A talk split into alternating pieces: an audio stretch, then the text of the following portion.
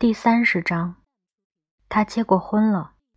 我弯着腰正在脱鞋，这时我听见他说：“来见见我太太。”我抬起头来，他身边站的是帕特尔太太。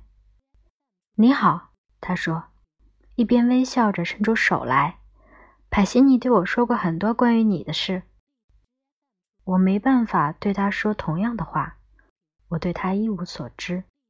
他正准备出去，因此我们只能交谈了几分钟。他也是印度人，但是说话带有更典型的加拿大口音。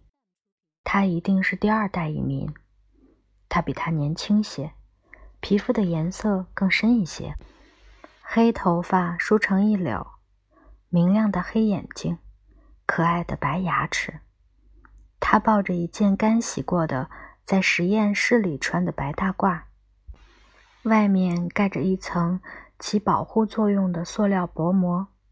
他是个药剂师。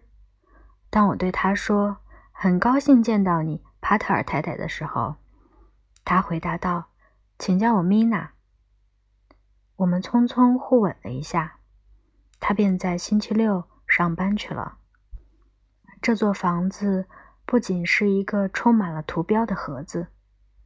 我开始注意到夫妻生活的小标记，这些标记一直都在那儿，但我却没有看见，因为我没有去寻找。他是个害羞的人，生活教会了他不要炫耀对他来说最珍贵的东西。他会是我消化道的处罚者。